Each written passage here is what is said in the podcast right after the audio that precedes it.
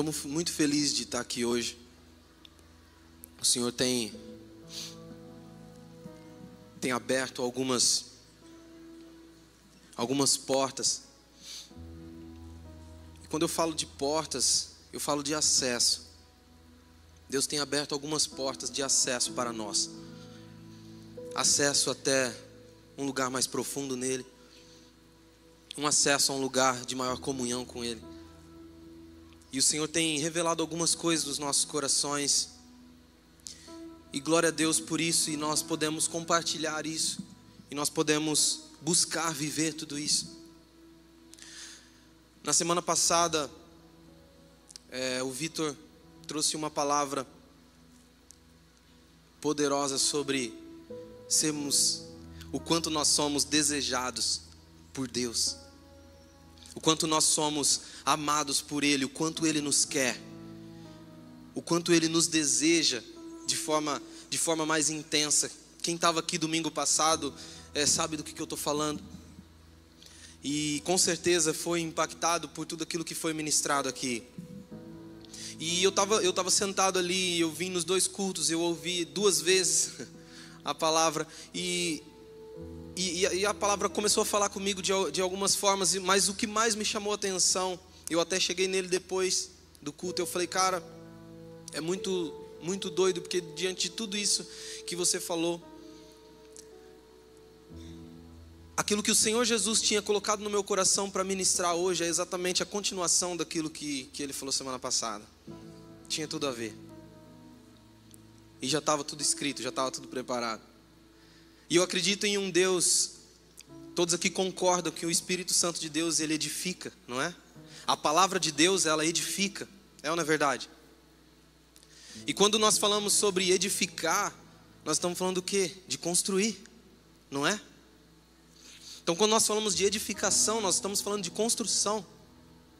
Então eu creio que se a palavra de Deus ela, ela, ela edifica, ela constrói, então eu tenho certeza que é por isso que ele trabalha dessa forma. Ele começa a trazer palavras que vêm construindo umas com as outras até chegar em um entendimento completo de tudo aquilo que ele quer nos revelar. Faz sentido ou não faz? E o, o Vitor falou algumas coisas muito interessantes sobre o amor de Deus, sobre o quanto ele nos quer, sobre o quanto ele nos deseja e como Deus amou o mundo de tal maneira que deu o seu único filho para morrer por todos nós. Então ele falou sobre o amor de Deus. E hoje eu queria falar um pouco sobre a glória da cruz. Porque o amor de Deus ele foi manifesto na cruz, sim ou não? Sim.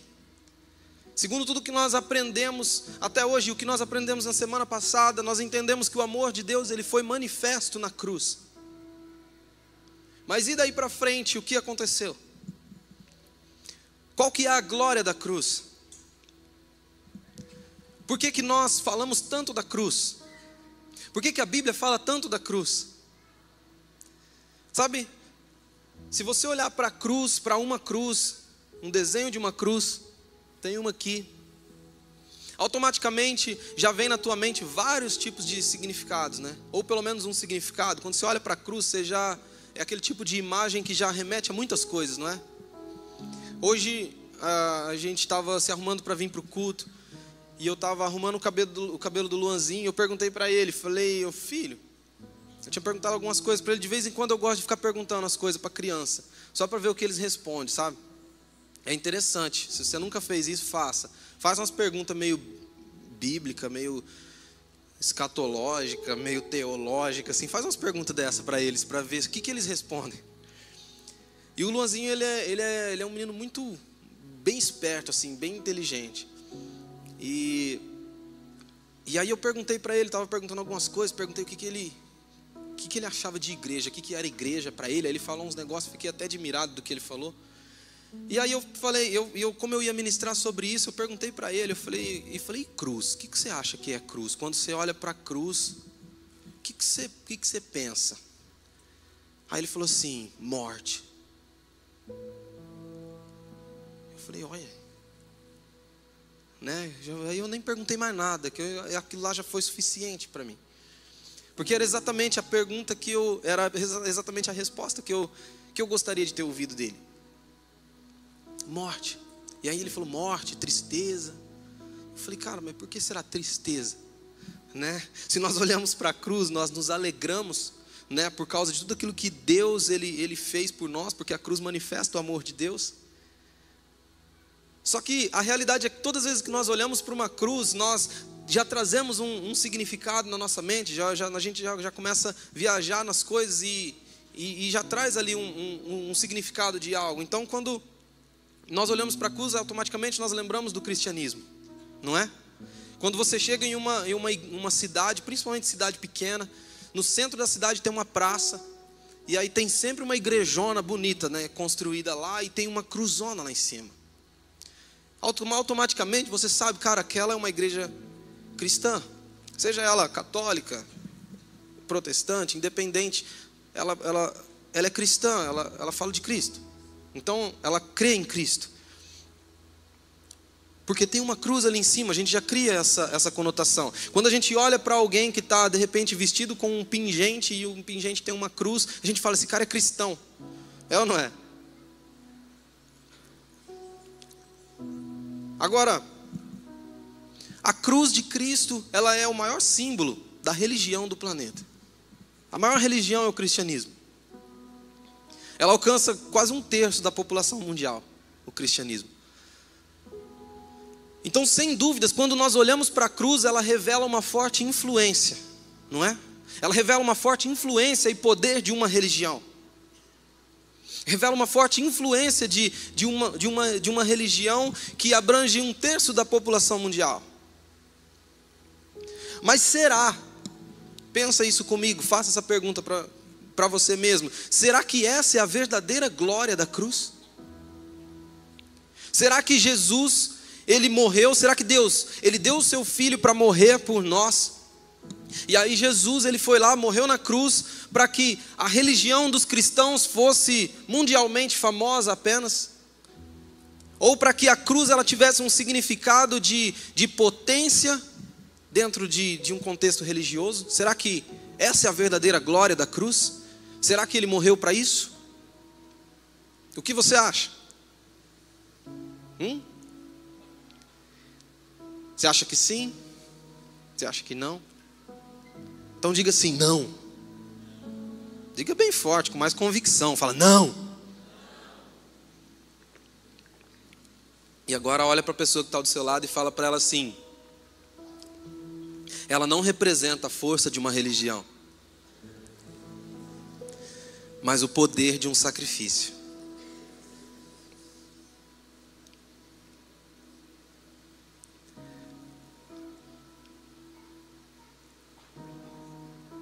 não é a força da religião, de uma religião que muitas vezes, por decorrer dos anos, ela foi até deturpada pelos homens, mas a cruz representa o poder de um sacrifício perfeito. É isso que ela nos representa.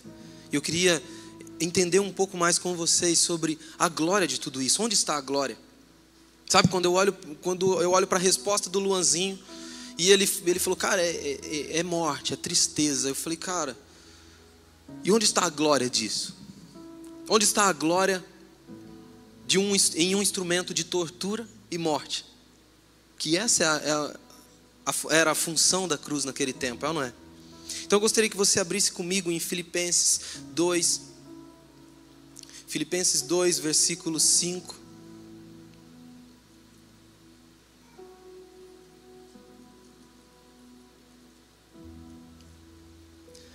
Filipenses 2, versículo 5, diz assim: Seja a atitude de vocês a mesma de Cristo Jesus, que, embora sendo Deus, não considerou que o ser igual a Deus era algo a que devia apegar-se, mas esvaziou-se a si mesmo, vindo a ser servo, tornando-se semelhante aos homens e, sendo encontrado em forma humana, humilhou-se a si mesmo e foi obediente até a morte e morte de, cru, de cruz.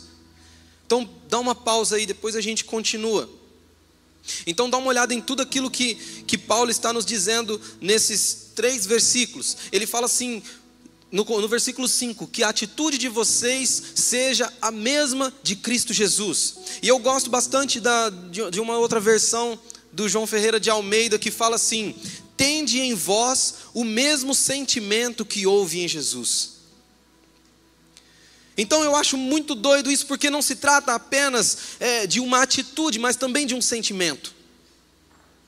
Então ele está falando, cara, que o teu sentimento, que você, que a tua atitude seja a mesma que houve em Jesus. E aí ele começa a descrever qual foi a atitude de Jesus. E ele diz assim que ele era Deus, que embora ele sendo Deus, ele não considerou que a glória de ser igual a Deus era algo que ele devia se apegar.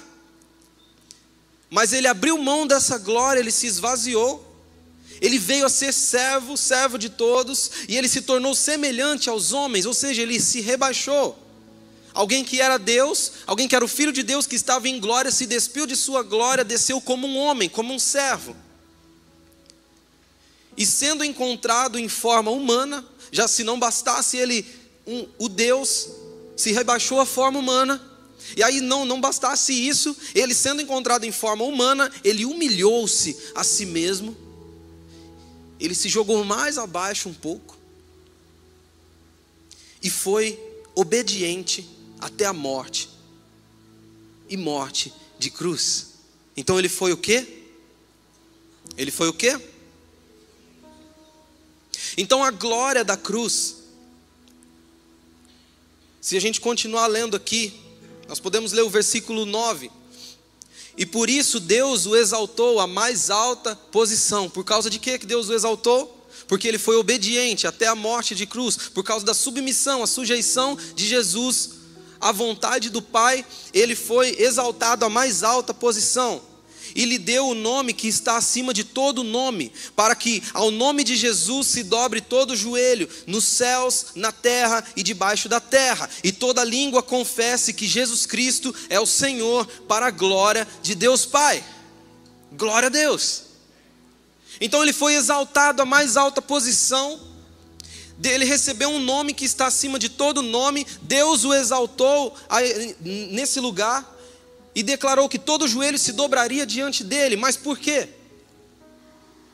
Porque ele foi obediente e submisso à vontade de Deus, ele se submeteu até a morte e a morte de cruz. Então a glória da cruz, a glória que Jesus alcançou, estava na submissão, na humilhação e no sacrifício de Jesus. O que levou Jesus até a cruz foi a obediência ao Pai.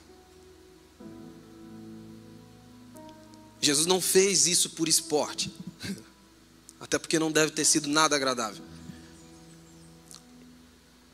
Então a cruz, ela revela o amor de Deus, porque Deus amou o mundo e Ele entregou seu Filho, e revela a obediência de Jesus e a submissão para que ele, se, ele chegasse até a cruz. Então, a cruz, ela revela o amor de Deus, só que ela revela também a obediência de Jesus. Então, Deus, ele amou tanto o mundo que entregou o seu filho, e o seu filho, em obediência ao Pai, escolheu se entregar. Se entregar por uma humanidade que, que de repente, aos olhos humanos não valia a pena. Se entregar por mim e por você, para nos dar a oportunidade de estarmos aqui hoje. Faz sentido para você? Até aqui tudo bem? E eu não, não acredito que tenha sido algo é, tão fácil para Cristo. Quando nós olhamos para a vida de Cristo, tudo, todo, tudo aquilo que ele teve que fazer para se submeter à vontade do Pai, em obediência ao Pai, todo lugar de, de, de, humilhação, o lugar onde ele se rebaixou, um lugar onde ele foi é, torturado, ferido, cuspido. Alguém que era Deus, que estava vestido de glória, de repente ele, ele desce até esse lugar. Imagina, imagina você, esse lugar onde Jesus chegou, onde ele se colocou. E quando nós olhamos para as palavras finais de Jesus, no final da sua vida, nós vemos que, cara, Jesus estava ali é, aflito realmente por aquela situação. Quando ele olha para o Pai, em Lucas 22, 42, ele fala assim: Pai, na sua oração lá no, no Getsemane, ele fala: Pai, se queres, afasta de mim esse cálice. Ou seja, se for possível, se for possível, afasta de mim esse cálice. Só que a obediência e o amor de Jesus era tão grande que ele no, na parte 2 do versículo ele diz: "Contudo, não seja feita a minha vontade, mas a tua". Ou seja, mesmo ele tendo ali aquele momento de aflição e, e, e se de repente houvesse um outro caminho, quem sabe? É só uma, uma conjectura aqui, né? Mas se de repente Jesus falasse, cara, tem uma outra, uma outro caminho aqui que porque ele sabia tudo aquilo que ele, que ele haveria de passar. Ele falou, pai, se for possível, afasta, afasta de mim esse cálice, eu, eu não quero passar por isso. Porque na cruz ele, ele receberia a maior vergonha, na cruz ele receberia a carga de pecado de toda a humanidade. E lá quando ele estava na cruz, ele, ele, ele proferiu essas palavras: Pai, por que me desamparaste? Sabe, não é que Deus tinha abandonado Jesus e, e fala, deixa ele, ele quieto aí, não, não é isso, mas Jesus estava é, provando tudo aquilo que a humanidade estava vivendo, provando um lugar de, de, de, de, pecado, onde ele recebeu todo o pecado da humanidade, toda a carga de pecado sobre si, sobre seus ombros, foi isso que ele recebeu. E onde o Espírito de Deus se afastou dele para que, que se cumprisse todo, todo o sacrifício, para que se cumprisse todo o plano de Deus. Então ele, ele falou: Deus, eu não quero passar por isso, não quero passar por esse momento é, de estar longe de ti. Entende? Mas, todavia, não seja feita a minha vontade, mas a tua. Ou seja, ele se submeteu de tal forma, onde ele não correu da cruz, mas ele foi em direção a ela. Faz sentido até agora? Então a obediência de Jesus levou até o cumprimento do sacrifício. A obediência de Jesus levou até o cumprimento de tudo aquilo que Deus tinha é, planejado para que se cumprisse para, para a libertação do, da, da, terra, para a, a, a libertação, a, a limpeza dos pecados. A obediência de Jesus foi o cumprimento, foi o que levou ao cumprimento do sacrifício. E por isso o Pai o exaltou. Por isso ele, Jesus foi exaltado. E aí o mais interessante é que quando nós olhamos para o versículo 5, aqui de Filipenses, Paulo está dizendo assim: olha, seja a atitude de vocês a mesma. Não, ele não está falando assim, seja a atitude de vocês parecida com a de Cristo, ou mais ou menos igual. Ele está falando assim, seja a atitude de vocês a mesma de Cristo. Ou seja, seja obediente, submisso a tudo aquilo que Deus ele já tem proposto a fazer. Seja obediente, submisso à vontade de Deus, à palavra de Deus e tudo aquilo que Ele já está te revelando. É isso que Ele está dizendo.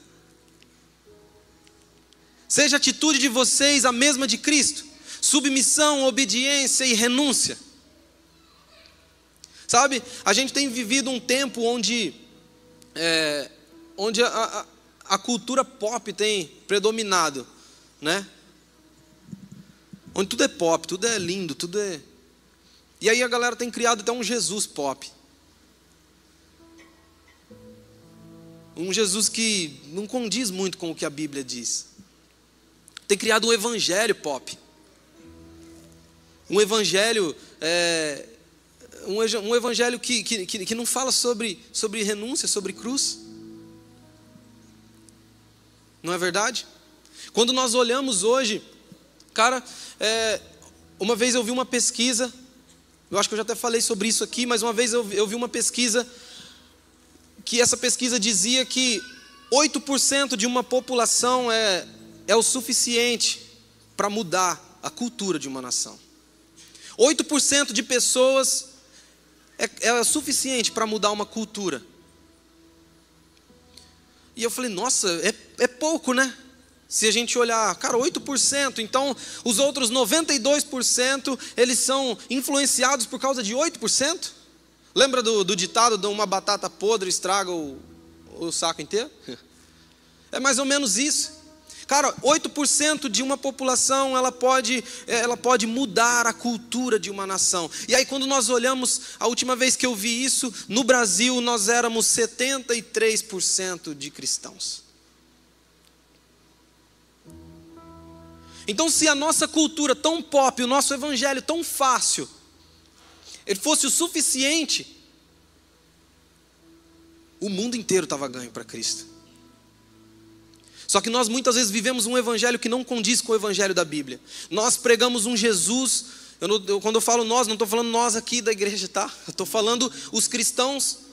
Muitas vezes, muitos pastores, líderes e pessoas influentes pregam um Jesus que não, não condiz com a verdade da Bíblia. Não é um Jesus bíblico. Eles criam um Deus à imagem de si próprio, segundo aquilo que eles entendem ou aquilo que eles gostariam que fosse. Lembra do povo de Israel no Egito?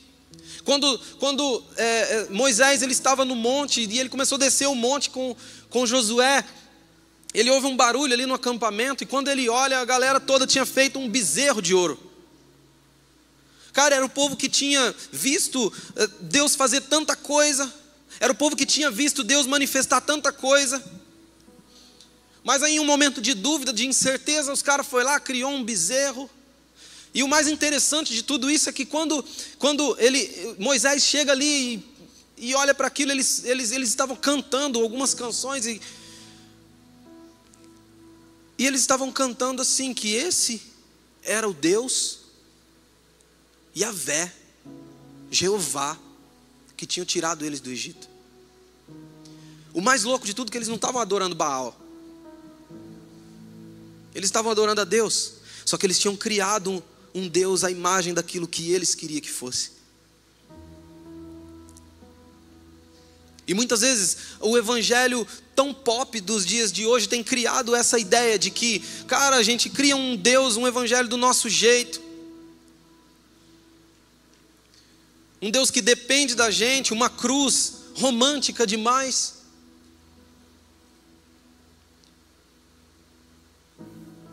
Só que quando nós estamos falando de Cristo, quando nós estamos falando do Evangelho de Cristo, nós não podemos olhar para a nossa mente, nós não podemos olhar para aquilo que as pessoas ou a maioria está falando, nós precisamos olhar para a Bíblia. Porque nós seguimos o Jesus da Bíblia e não o Jesus que é pregado no Instagram. Nós seguimos o Jesus da Bíblia e não o, o, o Jesus que muitas vezes é pregado na internet. Entende? Então nós precisamos olhar para a Bíblia e ver o que, que a Bíblia fala sobre Jesus, o que, que a Bíblia fala sobre o Evangelho, o que, que a Bíblia fala sobre cruz. A cruz, ela nos deu um acesso. Vira para a pessoa que está perto de você e fala assim: a cruz nos deu um acesso. A cruz nos deu um acesso, um lugar de graça, um lugar de misericórdia. A cruz nos deu é, acesso a um lugar de amor infindável e incondicional, e nada pode mudar isso, nada pode mudar o amor de Deus, nada pode mudar, nada pode fechar essa porta de acesso nosso com esse amor. Isso é um fato, isso é uma verdade. Mas o Evangelho ele nunca deixou de ser um convite para uma vida de renúncia. Nunca deixou de ser. Mesmo diante de todo esse amor, mesmo diante desse abraço do Pai, mesmo diante do sacrifício de Jesus, o Evangelho nunca deixou de ser um chamado para uma vida de renúncia. E essa é a glória da cruz. Essa é a glória da cruz.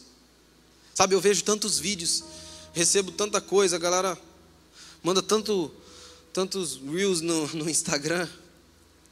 E eu recebo muitos vídeos de vocês devem receber também, de, de, de, de, de, de doideira de crente, né? E, cara, umas, e aí eu vejo um, um, algumas coisas, a galera falando uns negócios, e eu falo, cara, de onde que esse povo tirou isso? Sabe, eu não sou o maior teólogo, o maior entendido da Bíblia, na verdade eu sou muito pequeno nisso, mas o pouco que eu sei, eu olho para aquilo e falo, cara, da onde que esse povo está tirando isso do Evangelho?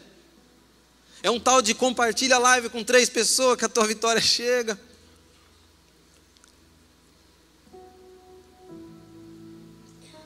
Cara, não tem problema você compartilhar uma live que alguém está pregando uma, uma, palavra de bênção, que está declarando alguma coisa legal ali. Isso, isso é ótimo. Mas a glória não está nisso. Não é porque você compartilhou 10 lives que você vai ser abençoado. Não é assim que funciona. Não é que você deu sete passos para alguma coisa que a prosperidade vai chegar. Não é assim que funciona. Nós precisamos olhar para aquilo que a Bíblia diz.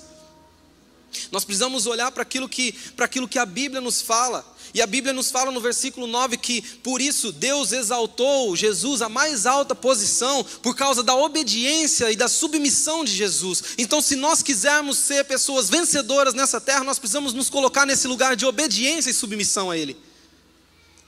Num lugar de renúncia, num lugar de carregar a nossa cruz. Faz sentido para você? E às vezes falando dessa forma, dá uma impressão que o evangelho é pesado, né? Dá a impressão que não é tão atrativo quanto ao que algumas pessoas pregam na internet. Mas não é isso. O evangelho de Deus, assim como Juscelio pregou algumas semanas atrás, o evangelho de Deus, ele nos traz alívio.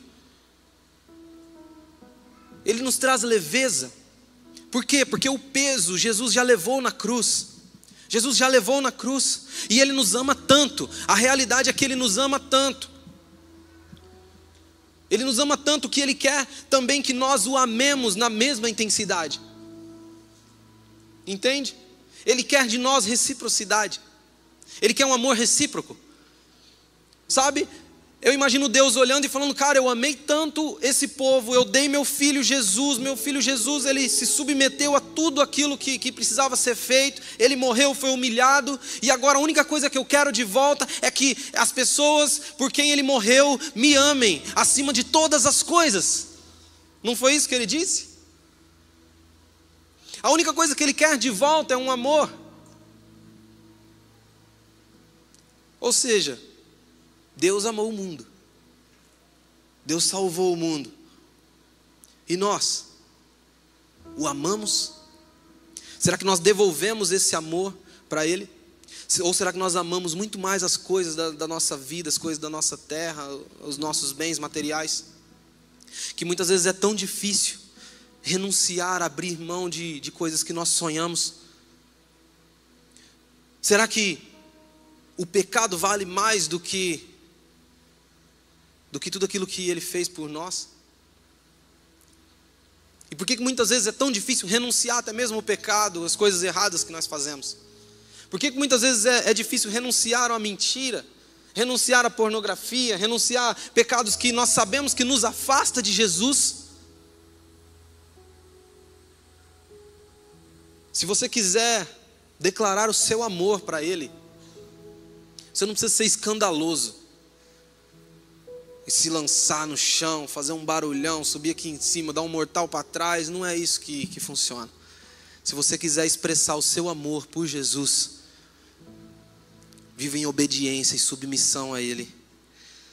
Ame a Ele acima de todas as coisas, a ponto de, se de repente Ele te pedir algo, você está com a sua mão aberta para liberar. Faz sentido para você? Eu gosto de ficar perguntando se faz sentido, porque talvez para mim faça todo sentido, para você talvez não, né? Ou talvez tenha alguma dúvida, mas eu creio que essa é, é, é uma verdade da cruz. O poder do sacrifício de Jesus, o valor do sacrifício de Jesus, a glória da cruz, foi para nos trazer a esse lugar de amar a Ele acima de todas as coisas, um lugar, Ele veio nos ensinar esse lugar de renúncia. Sabe, eu queria abrir um texto muito interessante com você, que está em Lucas 5.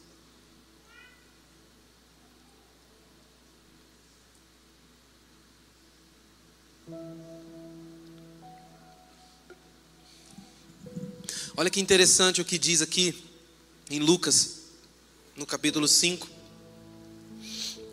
Texto clássico, muito conhecido, né? A pesca milagrosa. Acho que todo mundo já, já conhece essa história, né? E a música dos nazarenos lá, Pedro, Tiago João no barquinho. Certo dia, Jesus estava perto do lago de Genezaré. E uma multidão o comprimia de todos os lados para ouvir a palavra de Deus. E viu à beira do lago dois barcos deixados ali pelos pescadores que estavam levando as suas redes, estavam lavando as suas redes. Entrou num dos barcos, o que pertencia a Simão, e pediu-lhe que o afastasse um pouco da praia. Então sentou-se e do barco ensinava ao povo. E tendo acabado de falar, disse a Simão: Vá para onde as águas são mais fundas, e a todos lancem as redes para a pesca. E Simão respondeu: Mestre, esforçamo-nos a noite inteira e não pegamos nada, mas porque és tu que estás dizendo isso, vou lançar as redes. E quando o fizeram, pegaram tal quantidade de peixes que as redes começaram a rasgar-se. Então fizeram sinais a seus companheiros no outro barco para que viessem ajudá-los. E eles vieram e encheram ambos os barcos ao ponto de começarem a afundar. E quando Simão Pedro viu isso, prostrou-se aos pés de Jesus e disse: Afasta-te de mim, Senhor, porque eu sou homem pecador. Pois ele e todos os seus companheiros estavam perplexos com a pesca que haviam feito como também Tiago e João, os filhos de Zebedeu, sócios de Simão. E Jesus disse a Simão: Não tenha medo, de agora em diante você será pescador de homens. Então eles arrastaram seus barcos para a praia, deixaram tudo e o seguiram. Cara, olha que doideira esse negócio aqui. Todas as vezes que eu olho para esses acontecimentos, do, no ministério de Jesus tem uns negócios que parece que as, as contas não batem. E, aí, e a gente, se a gente começar a olhar de uma forma mais, mais humana para isso, a gente vê que é, é, muita, é muita doideira. É ou não é? Imagina Pedro, Tiago e João, eles tinham uma empresa. Uma empresa de pesca. A Bíblia fala que eles eram sócios. Então eles tinham uma empresa de pesca. Genezaré Fish, Fishing né? sei lá como que era. Mas era uma empresa de pesca e eles, e eles estavam pescando e a, diante daquilo que nós acabamos de ler, dá essa impressão de que eles não estavam vivendo um período muito bom, é ou não é verdade? Porque eles tinham ido para o mar, eles, eles tinham ido para a água, lançado suas redes, pescado a noite inteira e não tinham pescado nada, voltaram com, com as suas redes vazias. Então eles estavam passando por um período um pouco, um pouco ruim. Aí de repente chega alguém com uma multidão atrás, um monte de gente ouvindo. E Pedro e Tiago e João não era, não era discípulo de Jesus ainda, tá? Nem conhecia ele direito. Às vezes tinha ouvido falar que tinha um doido pregando por aí e aí e aí chega Jesus e aí pega o barco emprestado e os caras estavam ali arrumando a, rede na, na, beira da praia, lavando a rede. E, cara, o cara subiu no barco para pregar, falou, mano, tô tentando guardar minha rede, tô cansado, né? Pesquei a noite inteira, agora o outro tá usando o barco para pregar. Imagina. E aí Jesus pregou naquele, naquele lugar, ensinou e começou a ensinar ali, de repente vira para eles, imagina a situação, vira para os três e fala assim: olha, volta para lá e, e vai pescar. Vai para onde a água é mais funda. Meu, eu já pesquei a noite inteira. Eu não peguei nada. Tá ruim hoje para pesca. Tá ruim. Mas em obediência ao que o mestre falou, eu vou lá. Não foi isso que aconteceu? E aí, toda a história que a gente acabou de ler, ele chega lá, ele lança a rede, ele pesca, ele vê o milagre, e ele volta para lá com, com, com seus barcos quase, quase afundando de, de tanta prosperidade, de tanto peixe. Agora você imagina uma empresa de pesca, onde eles vivem da pesca, onde ele estava passando por uma situação ruim, de repente ele vê a prosperidade acontecer de uma forma absurda, e eles, eles voltam ali para pra, pra praia com aquele monte de peixe, com aquele monte de recurso. Cara, todo mundo comia peixe ali, eles moravam na beira da água. E ele vivia disso. Eles tinham família. Eu sei que eles tinham família. Uma vez Jesus curou a sogra de Pedro, então se ele tinha sogra, ele tinha esposa, então, né? E aí de repente, esse mesmo homem que fala assim, olha, vai lá e pesca, joga a rede de novo olha para eles e fala assim: Olha, agora você não vai ser mais pescador de peixe, você vai ser pescador de homens. E aí, do nada, Os caras jogam as redes pro chão, deixa os peixes tudo lá, deixa o barco lá, abandona tudo e começa a seguir. Não é doido isso? Não é uma atitude doida, corajosa? Imagina Pedro chegando na casa dele, falando para a esposa dele, falando assim: Ó, oh, eu não vou mais pescar, hein? Mas como assim? Ah, chegou um cara ali e ele falou que eu vou ser pescador de homem. O que, que é isso? Não sei, estou indo lá para ver. Só sei que eu vou. Só sei que, que, que, que, ele mandou eu ir pescar e eu pesquei e eu, e eu recebi a prosperidade e eu vi aquilo acontecer, eu vi coisas grandes acontecerem, eu vi um milagre acontecer. Então, se ele está me chamando para ir, eu vou. Imagina, receber a proposta de um homem, sem você saber para onde você vai, o que você vai fazer, simplesmente ir, está disposto a deixar tudo. A Bíblia fala que eles deixaram tudo e o seguiram. E eles se tornaram discípulos, se tornaram apóstolos, e nós falamos deles até hoje.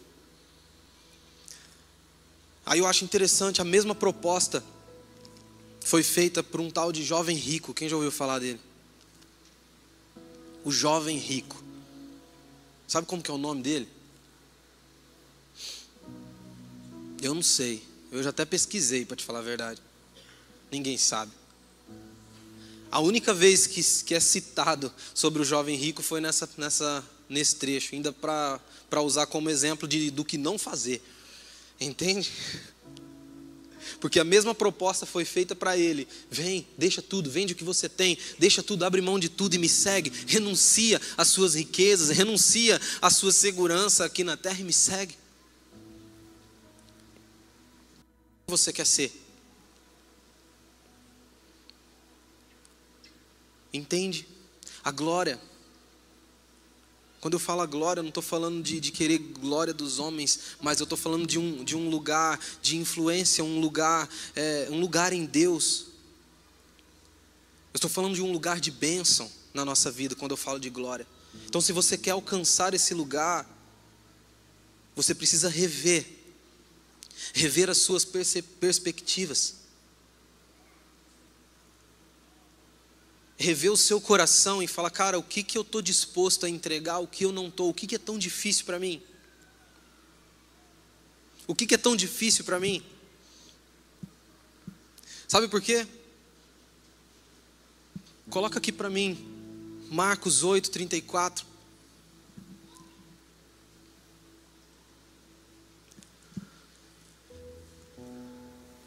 Então ele chamou a multidão e os discípulos e disse: Se alguém quiser me acompanhar, negue-se a si mesmo, tome a sua cruz e siga-me. Não é isso que ele está dizendo? Se você quiser me seguir, se você quiser me acompanhar, se você quiser estar junto comigo, então você precisa negar a si mesmo, você precisa tomar a sua cruz e me seguir. Você precisa andar como eu andei, fazer o que eu fiz. Seja a atitude de vocês a mesma que a minha, é isso que ele está dizendo. Se você quiser me acompanhar, se você quiser ter uma vida comigo, então que a atitude de vocês seja a mesma que a minha. Tome a sua cruz e me siga. E o que eu acho mais interessante em tudo isso aqui, porque ele chamou a multidão, uma multidão que estava ao seu redor, onde ele estava pregando, e ele começou a falar, e ele falou isso, e falou para os discípulos. E ele falou: Olha, tome a sua cruz e me siga. A galera não, tá, não fazia ideia do que, do que significava essa cruz.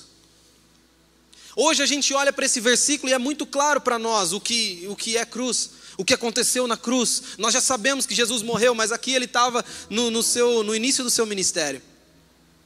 Ele não tinha morrido na cruz. E na verdade, na ideia do povo de Israel, na ideia dessa multidão e dos judeus, Jesus estava ali para destronar Herodes, para destronar Roma e se tornar o, o, rei dos judeus. Não tinha nada a ver com cruz, eles não, nem estavam ligados do que, que era cruz. É ou não é verdade? A cruz para nós aqui hoje faz sentido, para eles lá. Ele estava no começo do seu ministério, ele não tinha morrido. Só que Jesus ele nunca escondeu para onde ele estava indo. Ele nunca escondeu. Ele fala, ele estava desde o começo do seu ministério dizendo assim: olha, se você quiser me seguir, então tome a sua cruz. Você começa a me seguir, você vai ter que, que negar a si mesmo. Eu estou indo para um lugar de renúncia, eu estou indo para a cruz. Me acompanhe até a cruz. É para lá que eu vou. Vira para a pessoa que está do seu lado e fala assim: Vamos para a cruz? Vamos caminhar em direção à cruz? Desde o início do seu ministério, Jesus já havia começado a caminhar em direção a um lugar de uma grande renúncia. E, eu, e quando eu olho para a cruz e eu olho para tudo aquilo que, que, Jesus viveu ali, e no ápice da sua dor, quando no ápice da sua dor ali na cruz, pregado naquele lugar onde ele, onde ele estava sendo afrontado e, e, e, e aos olhos de todos aqueles que assistiram, aos olhos do, de talvez dos seus discípulos, aos olhos é, das pessoas, da multidão que o seguia, a impressão que dava para eles é que deu tudo errado, né? A ideia deles não era cruz, mano.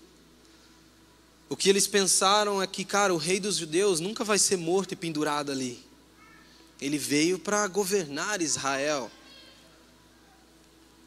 E aí, naquele momento onde ele está lá pendurado, ele fala assim: Pai, nas tuas mãos eu entrego o meu espírito. Sabe o que ele estava dizendo? Ele estava liberando confiança. Ele estava falando assim: Pai, eu confio. Eu confio que tudo que o Senhor faz é perfeito. Eu confio que nada está fugindo do seu controle. Eu confio que nada fugiu do teu controle. Em tuas mãos eu entrego o meu espírito, porque eu sei que nas tuas mãos ele estará seguro.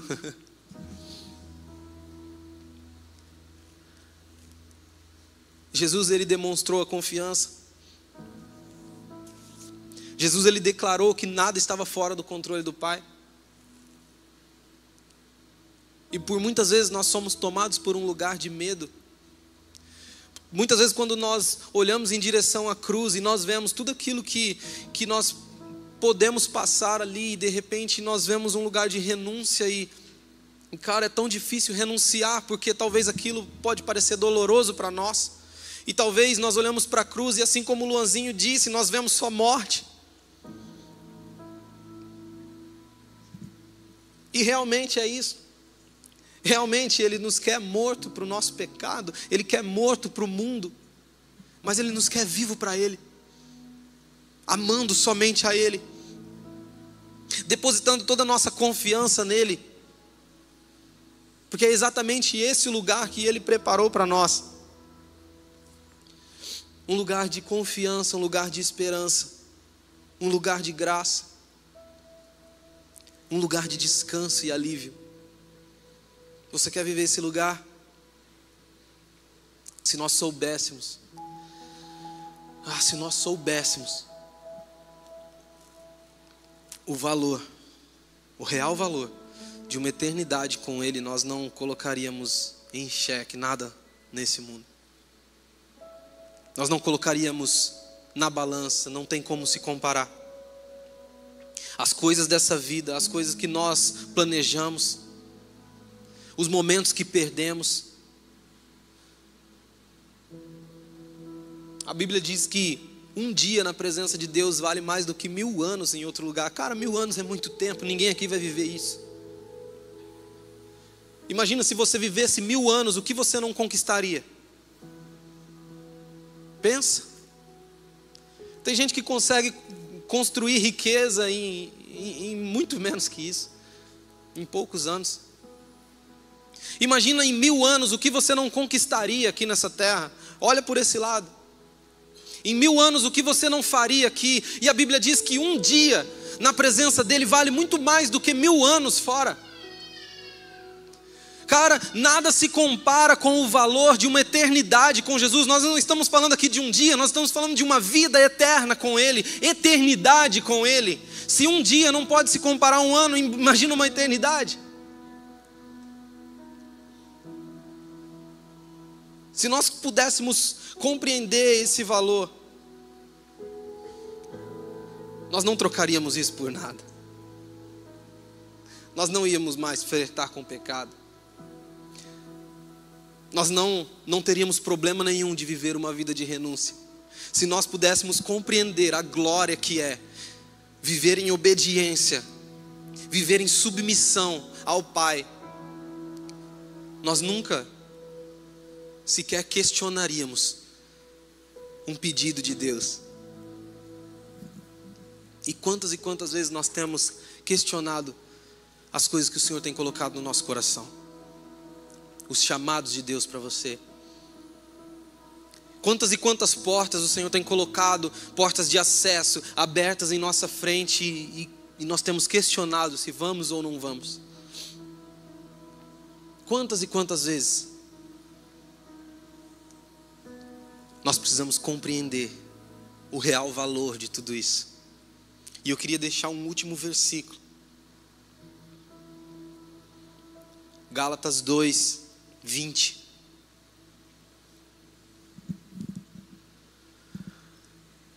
Fui crucificado com Cristo. Assim já não sou eu quem vive, mas Cristo vive em mim. A vida que agora vivo no corpo, vivo-a pela fé no Filho de Deus, que me amou e se entregou por mim. Parece um poema, né? Parece um poema de tão lindo. Eu não sou eu quem vivo mais, é Ele que vive em mim, Ele que vive por mim. A vida que agora eu vivo, eu vivo nele, não, não tem mais a ver comigo. Eu já fui crucificado e quando eu vou para a cruz, quando eu sou crucificado, eu sou colocado em um lugar onde, cara, a minha confiança eu já depositei nele, aqui não tem mais nada para eu fazer. Faz alguma coisa com os braços pregados assim. Você consegue? Amarra teus braços assim, tenta fazer alguma coisa com eles, você não faz nada. Ali você está na dependência do Espírito de Deus, ali você está na dependência do Pai. e essa é a glória da cruz. Viver um lugar de dependência, submissão e amor a Ele, um amor acima de todas as coisas. Um amor acima de todas as coisas. Desde o Éden, o chamado de Deus foi para renunciar. O ministério de Jesus não foi diferente. Tudo que ele fez foi aquilo que o Pai queria que ele fizesse. Agora, o que você tem? Será que nós temos vivido uma vida com reservas? Será que existem lugares em nós que nós não temos deixado Jesus mexer ainda. Sabe, o Senhor, Ele abre uma porta de acesso para nós hoje. Um acesso para um lugar muito mais profundo nele. Para um relacionamento muito mais íntimo nele. E essa porta está aberta aqui nessa noite. Eu sinto isso. Eu sei que existe uma porta de acesso hoje para todos aqueles que querem entrar nesse lugar porque eu sei que muitas vezes não é fácil viver um, um, essa renúncia, viver essa obediência total a Deus. Eu sei que muitas vezes não é fácil e, e através da nossa própria força nós não vamos alcançar esse lugar. Mas o Senhor libera um portal de graça sobre nós hoje. E se você quiser vir até aqui à frente, eu gostaria de convidar você que quer entrar por esse portal de graça você que quer entrar por esse lugar de acesso em Deus, venha até aqui à frente. Você que quer viver esse relacionamento mais, mais intenso com o Senhor. Você que quer viver esse lugar em Deus.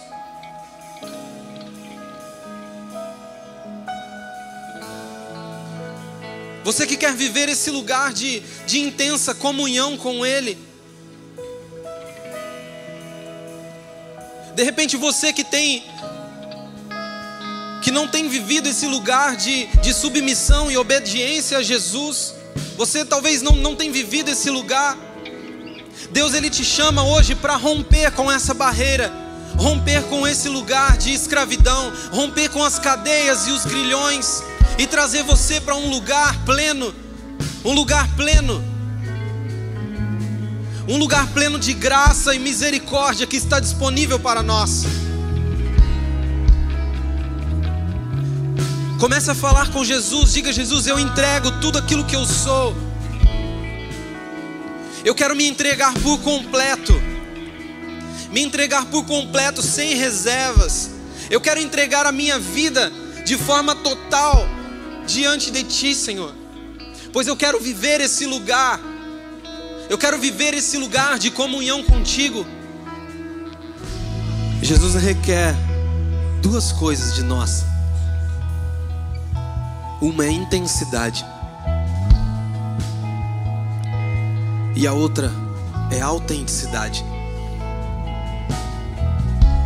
Jesus te quer de forma intensa, que você se entregue a Ele, que você ame a Ele de forma intensa.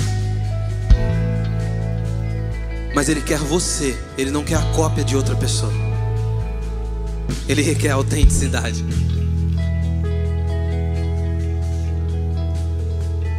Ele quer aquilo que você pode entregar. Ele quer o seu coração do formato que ele é.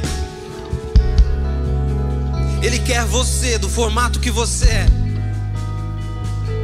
Porque ele quer te usar da forma que você é. Ele não quer usar uma cópia. Não tente ser ninguém além de você mesmo. Só que ame a Deus intensamente.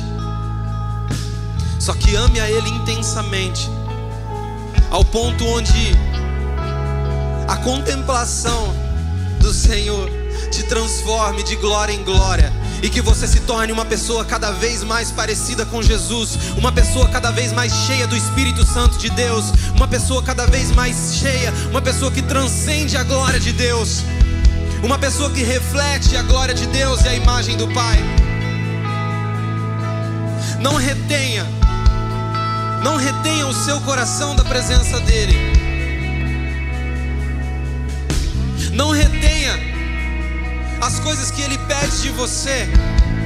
Não guarde para você lugares onde Ele não pode mexer. Se entregue por total.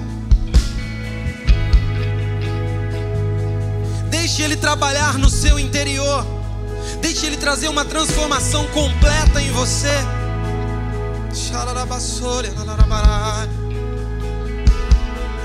Deixe Ele trazer uma transformação inteira em você corpo, alma e espírito totalmente transformado, totalmente voltado para Jesus.